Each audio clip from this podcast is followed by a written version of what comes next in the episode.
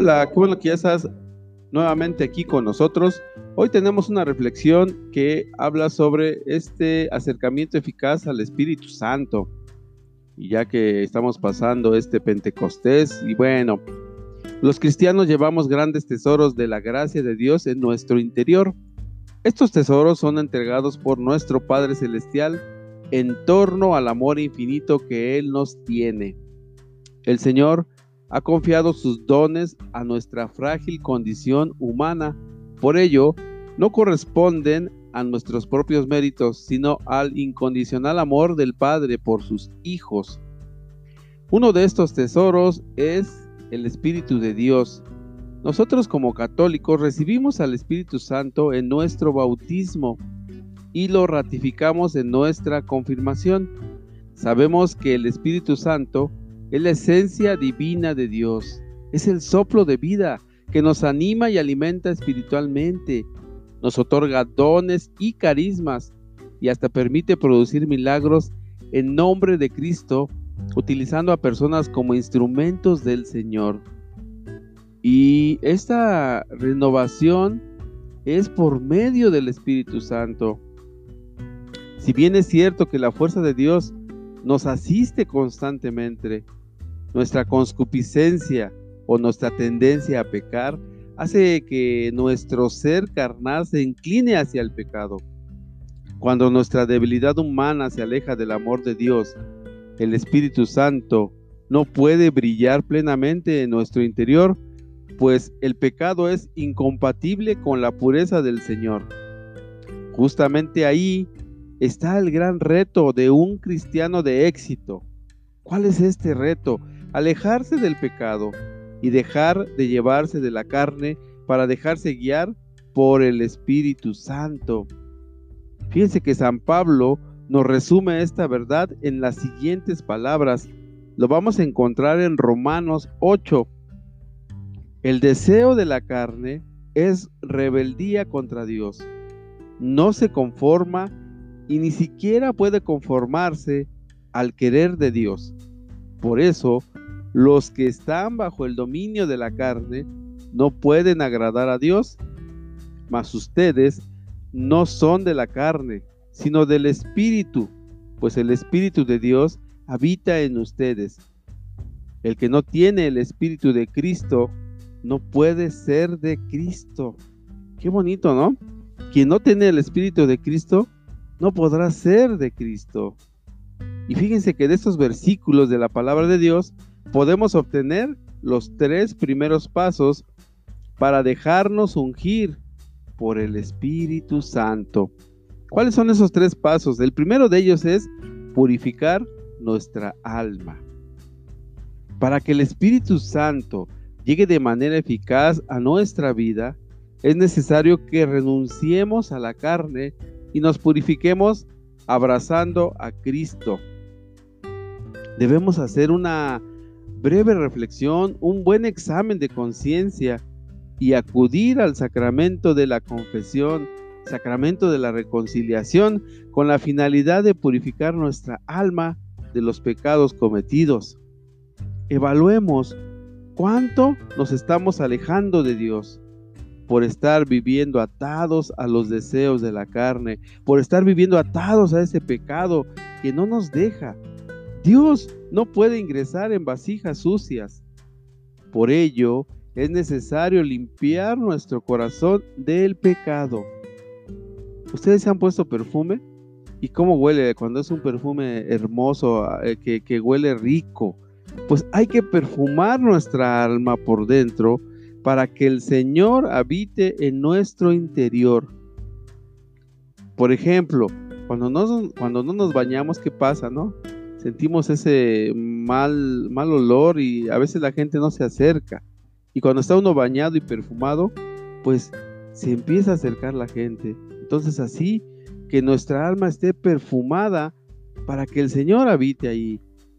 Ese es el primer punto, purificar nuestra alma, sacar todo lo que tenemos dentro que no agrada a Dios para poder estar bien.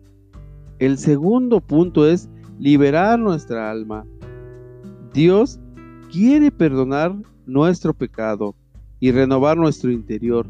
Una de las ataduras hacia la carne es la falta del perdón hacia nosotros mismos y hacia los demás. Fíjense que el arrepentimiento y la búsqueda de la paz interior, gracias al perdón de Dios, será fundamental para liberar nuestra alma. Por otro lado, debemos perdonar, perdonar, perdón, cualquier ofensa que hemos recibido de los demás. Si guardamos rencores del pasado con alguna persona, es muy difícil para Dios que se manifieste en nuestra vida. ¿Sí? Es una alegría, una gran alegría el poder comulgar con un alma purificada y liberada. Tenemos que liberar esta alma. ¿Cómo? Pues buscando ese mal que hicimos y tratando de enmendarlo para que podamos nosotros comulgar con Cristo, con esta alma que está purificada, que ya está liberada.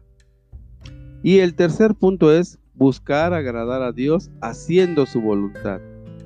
Si estamos dominados por la carne, no podemos agradar a Dios, pues estamos siendo rebeldes contra Él. En consecuencia, para anidar al Espíritu de Dios en nuestro ser, debemos agradar a Dios. ¿Cómo vamos a agradar a Dios? haciendo su voluntad con un deseo de todo corazón. Tenemos que desear de todo corazón hacer la voluntad del Padre. Renunciar a nuestra voluntad es matar a la carne. Hacer la voluntad de Dios es prepararnos para recibir el soplo del Espíritu. Así que tengamos un corazón dócil a Dios, un corazón que se abra hacia su voluntad de Dios, hacia su amor de Dios. Estos son los tres puntos. Purificar nuestra alma, liberar nuestra alma y buscar agradar a Dios haciendo su voluntad. Bueno, el acercamiento eficaz al Espíritu Santo.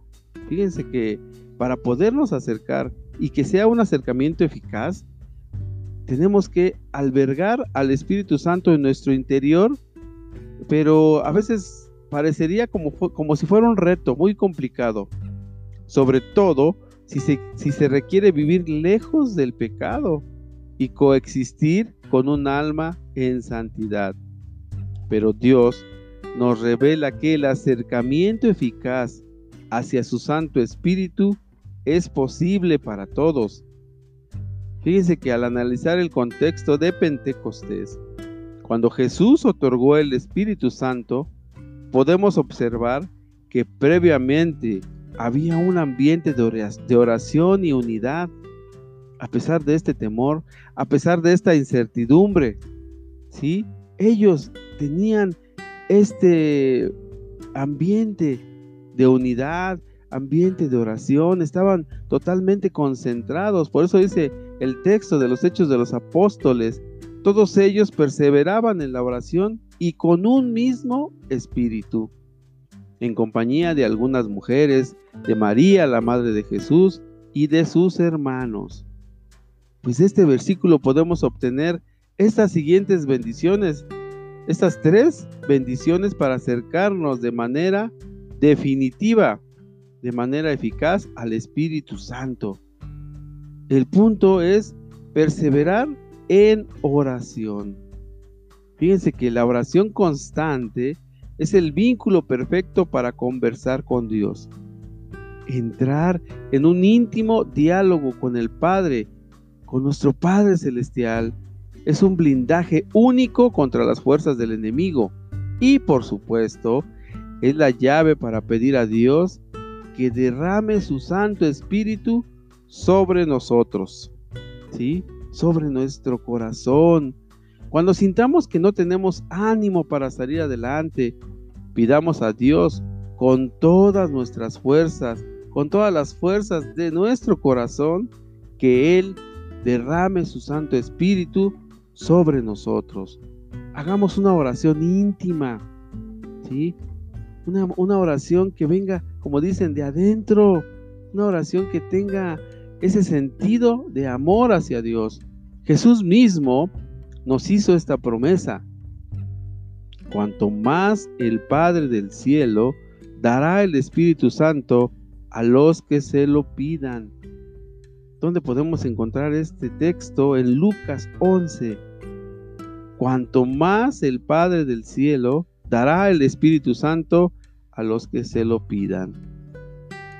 Perseverar en oración es la antesala del alma para recibir al Espíritu Santo. Cuando tú perseveras en la oración, cuando tú perseveras en el amor, en, la concordia de estar siempre unido a Dios, este es el antesala del alma para poder recibir al Espíritu que nos va a dar Dios y que nos lo regala. Podemos notar que cuando hay una efusión del Espíritu en una congregación, la oración constante es imprescindible. Que a lo largo del día podamos hacer oración. ¿Qué significa hacer oración? Conversar con Jesús, conversar con Dios para que nuestros pensamientos estén más cerca. ¿De quién? De Dios, de Jesús. Y a su vez más lejos de las tentaciones y más lejos de la carne. Perseverar en oración. Otro punto es permanecer en un mismo espíritu. La unidad dentro de un mismo espíritu, dentro de un mismo sentir, es la clave para que el Espíritu Santo se manifieste. De hecho, el aniversario de la Iglesia Católica se celebra en, claro, Pentecostés. Pues cuando Jesús derramó su Santo Espíritu a la congregación apostólica de la iglesia, esta comenzó de manera formal. Así ha permanecido hasta nuestros días una iglesia unida, claro, con diferentes carismas, pero con un mismo sentir. El Espíritu Santo nos da paz y se derrama en un ambiente de paz y de unidad.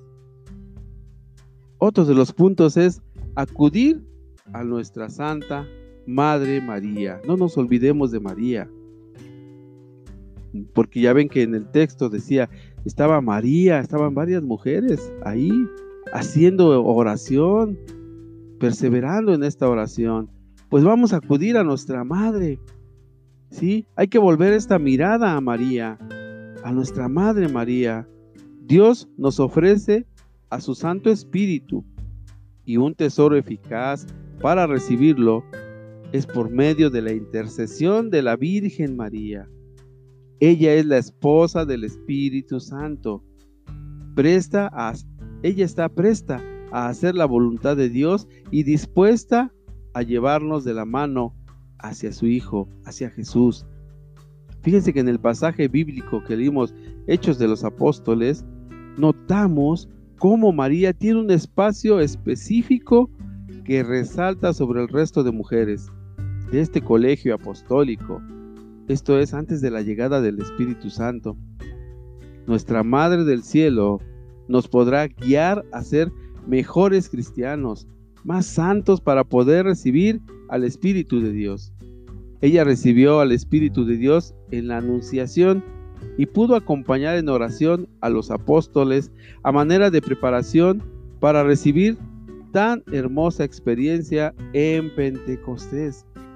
Les voy a leer el texto de Pentecostés para que nos demos cuenta cómo, cómo pasó este hecho. Por eso se llama Hechos de los Apóstoles. Al llegar el día de Pentecostés, estaban todos reunidos en un mismo lugar. De pronto, vino del cielo un ruido semejante a una fuerte ráfaga de viento que resonó en toda la casa donde se encontraban. Entonces vieron aparecer unas lenguas como de fuego que descendieron por separado sobre cada uno de ellos. Todos quedaron llenos del Espíritu Santo y comenzaron a hablar en distintas lenguas, según el Espíritu les permitía expresarse. ¿Qué significa esto de hablar en distintas lenguas? Porque habla y dice aquí, y comenzaron a hablar en distintas lenguas según el Espíritu les permitía expresarse. Pues el hablar en lenguas es el hablar, es hablar del amor de Dios, es hablar de Dios mismo en cualquier idioma, pero hablas solo de un amor puro, de un amor hermoso, de un amor tan, tan amoroso como es el de Cristo, como es el de Dios. Este es el, el verdadero don de lenguas. Hablar de las maravillas de Dios, hablar de toda su creación, de toda su majestad, de todo lo que Dios eh, tiene para nosotros. Me imagino a María dando palabras de ánimo en medio de los apóstoles. ¿Cómo, ¿Cómo se imaginan ustedes a María que les daba el ánimo? Como cuando una madre te da el ánimo cuando sales, que Dios te bendiga, que te da la bendición, que siempre te está animando a ser mejor, que te vaya bien en tu trabajo, en tu escuela, así, ¿no? En aquellos momentos de temor, antes de la llegada del Espíritu Santo, María previamente tuvo la experiencia más hermosa con el Espíritu Santo, quien se derramó en su santo vientre para concebir a Jesús nuestro Salvador. ¿Se acuerdan? Que San Luis Grignon de Montfort afirmó lo siguiente, a los que aman a María, el Espíritu Santo se abalanza en sus almas. Qué bonito, ¿no? Pues recuerda esto, el Espíritu Santo permite que nuestra humanidad se fortalezca interiormente. Por tanto, si no intimidamos con el Espíritu de Dios, nos perderemos de muchos regalos de nuestro Padre. Cuando pecamos por nuestra debilidad humana, nos alejamos del Espíritu Santo pero podemos acercarnos nuevamente con más fe, con más fuerza de la siguiente forma.